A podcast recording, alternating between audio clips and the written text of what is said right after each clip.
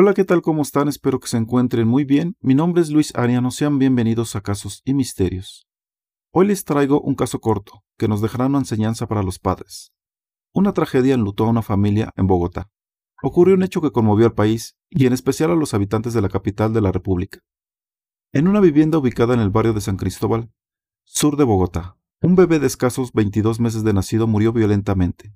Según la necropsia practicada por medicina legal, el deceso se produjo por hematomas, quemaduras y fracturas que fueron descubiertas por los forenses desde su cerebro hasta los pies. El menor recibió golpes y abusos sexuales que le provocaron su muerte por parte de su padrastro. ¿Quieres saber más de esta historia? Entonces siéntate.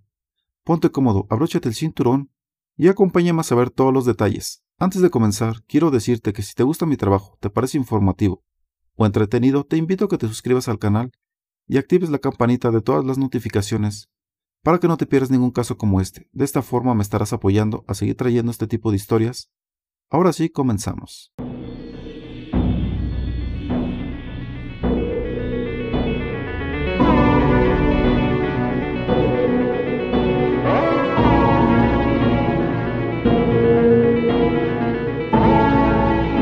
El caso fue conocido por la Policía Judicial, que adelantó la investigación y detuvo al presunto autor material tras la muerte de un menor de edad a manos de la pareja de su madre.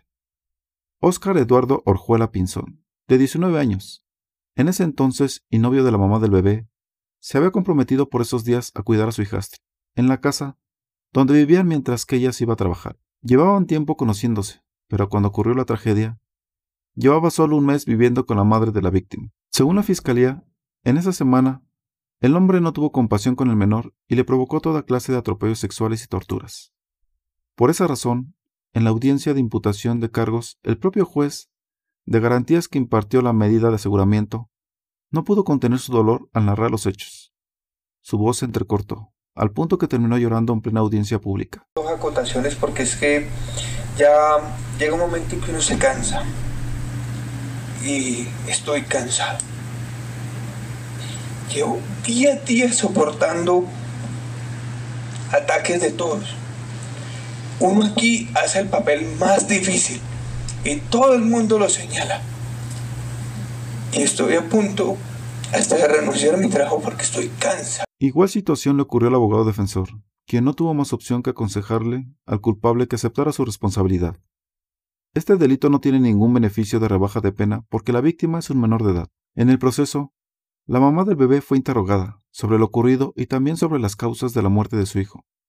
En la sentencia se podría tomar alguna decisión jurídica sobre su conducta omisiva. Recuérdame qué ocurrió en ese, en ese instante en el que al pequeño lo traslada. Pues yo en ese momento iba saliendo del trabajo cuando me llamaron y me dijeron que mi hijo estaba en el hospital y que había tenido una, un, ataque de broncoaspiración. En ese momento yo llegué al hospital y como eso era de las 5 de la tarde fue que me dijeron que mi hijo había fallecido. Los hechos iniciaron el 20 de enero del 2020, cuando la víctima, de un año y diez meses de edad, quedó bajo el cuidado de su padrastro, el señor Orjuela Pinzón, ya que la madre, con la que el hombre vivía, hace apenas un mes comenzó a trabajar. Desde esa fecha, una mujer que en ocasiones se ocupaba del cuidado del niño, comenzó a ver moretones y hasta quemaduras en el pequeño. Fue el sábado 25 de enero que la madre del menor salió a trabajar muy temprano en la mañana, a las 10 de la mañana. El padrastro fue hasta donde estaba la tía del niño y le dijo que el bebé había broncoaspirado tomándose el tetero. El bebé fue llevado inicialmente al CAMI de Santa Librada y después trasladado al Hospital Santa Clara, donde falleció.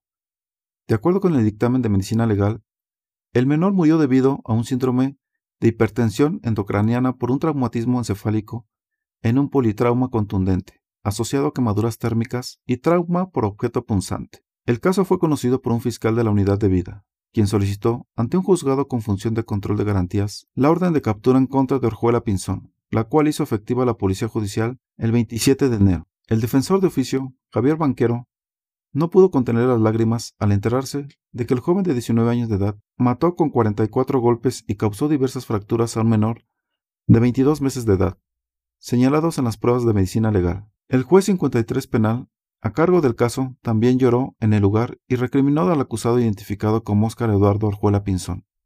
El juez pidió que la fiscalía detuviera la lectura del informe del crimen, por la crudeza de los hechos. Se indicó que unado a los golpes, los restos del pequeño presentaban quemaduras en su lengua, en genitales e incluso mordidas. El sujeto mordió, quemó y golpeó al menor hasta matarlo. La tortura se prolongó seis días. De lunes a sábado, no tuvo compasión ni remordimiento para llevar a cabo estos actos tan lamentables. Es el caso más duro que me ha tocado a lo largo de mi carrera. Naturalmente, pues por eso no pude evitar pensar en ponerme a la humanidad de ese menor, declaró el abogado. El acusado fue llevado a prisión por los delitos de homicidio agravado y violencia intrafamiliar agraviada. El abogado estaba al frente de la defensa de Óscar Eduardo Orjuela Pinzón, de 19 años, acusado de torturar y abusar de un menor de 22 meses, a quien terminó asesinando el pasado 25 de enero, en hechos registrados en un populoso sector de Bogotá. Durante la audiencia de legalización de captura de Orjuela, el pasado 27 de enero quedó grabado tanto el llanto del juez como el del abogado defensor y el de varias personas que se encontraban en el lugar. Teníamos teléfono, no teníamos papel, bien lo imposible, ya no más. Frente al cruel relato de la Fiscalía sobre los abusos a los que fue sometido el niño entre el 20 y 25 de enero, el defensor señaló, abrí la carpeta del caso asignado y empecé a leer que la víctima era un menor de 22 meses, que de acuerdo con la necropsia registraba 44 lesiones, de la cabeza a los pies, quemaduras, fracturas y heridas en sus órganos sexuales. Quedé impactado, afirmó. El abogado dijo que se reunió con el culpable Orjuela Pinzón, quien era el padrastro del niño, y le preguntó si era inocente. No lo aceptó ni lo negó. Y eso me dejó más preocupado porque no asumió la posición del que se declara inocente o es inocente, explicó. De acuerdo con la fiscalía, en el jardín a donde asistía el niño notaron la situación física del menor. El primer golpe fue en la boca. La respuesta del padrastro fue que se cayó de frente. Al otro día, el niño dio a entender que le dolían las piernas. La respuesta fue que se cayó jugando fútbol. Y así el hombre tenía una excusa día a día, señaló el ente acusador durante la imputación de cargos. Vaquero, quien es un hombre casado y padre de dos hijos de 18 y 6 años, reconoció que este ha sido el caso más difícil que ha tenido que enfrentar, porque se refiere a la muerte de un niño y la indiferencia absoluta de su agresor. No demostró ningún arrepentimiento o sentimiento afirmó el abogado, quien señaló que se verificó si Orjuela padecía de alguna enfermedad mental. Si yo no estuviese convencido de que usted es altamente probable autor de esta conducta punible, créame que no estuviéramos discutiendo sobre fines constitucionales. Pero resulta que el diagnóstico en este caso, y basado no solamente en la epicrisis y el concepto de medicina legal que ni siquiera quise que leyera, porque no comprendo cómo alguien puede hacerle eso a un menor de edad. La verdad me quedo sin palabras. En este caso, el pronóstico suyo a futuro, pues sin duda va a ser el estar recluido en un establecimiento de carcelario. Más allá de que por los motivos de que usted haya aceptado los cargos en este caso, el juicio de probabilidad para usted, el factor de prevención para usted es tan alto, tan alto como en ese caso que vimos que un señor acabó con la vida de 147 niños. Usted está muy parecido a ese, a ese caso. Está casi que le llega. Javier Vaquero dijo, ¿cómo no va a llorar una persona al escuchar tanta violencia ejercida? ¿Hacia un indefenso e inocente niño? Orjuela Pinzón enfrenta una condena hasta de 50 años de prisión. El hombre reconoció el crimen y se allanó a los cargos. ¿Qué es lo que lleva a alguien a cometer semejante locura? De tener un alma tan negra para cometer estos actos. ¿Por qué alguien deja a su hijo en manos de alguien con el cual apenas llevas días de estar viviendo? ¿Acaso no se dio cuenta que estaba pasando si fueron seis días de tortura? Para este inocente, ¿nunca sospechó? ¿O acaso también es culpable? Por eso debemos tener mucho cuidado con quien dejan a sus hijos, ya que no sabemos la maldad que encierra cada persona y a qué puedan estar expuestos. Me deja pensando, tantas cosas, si su propia madre fue cómplice. Dime tú qué piensas de todo esto. Me gustaría saber tu opinión. Ya sabes que si deseas hacerlo, puedes dejar tu comentario. Si este video te gustó o fue informativo, dale like, manita pulgar arriba. Compártelo con tus amigos y en tus redes sociales. Eso me ayudaría mucho a seguir trayendo este tipo de historias para todos ustedes. Si te gusta mi trabajo y los casos que traigo cada semana, te invito a que te suscribas y que actives la campanita de todas las notificaciones para que YouTube te avise cada que suba un video nuevo y no te pierdas ningún caso como este.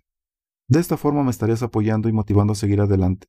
Si deseas enviarme tu historia, algún relato, puedes hacerlo al correo que se encuentra en la descripción. Si te interesa que traiga un tema, házmelo saber. Y con gusto lo haré. Y bueno, por mi parte ha sido todo. Les mando un fuerte abrazo. Nos vemos en un próximo video. Esto fue Casos y Misterios.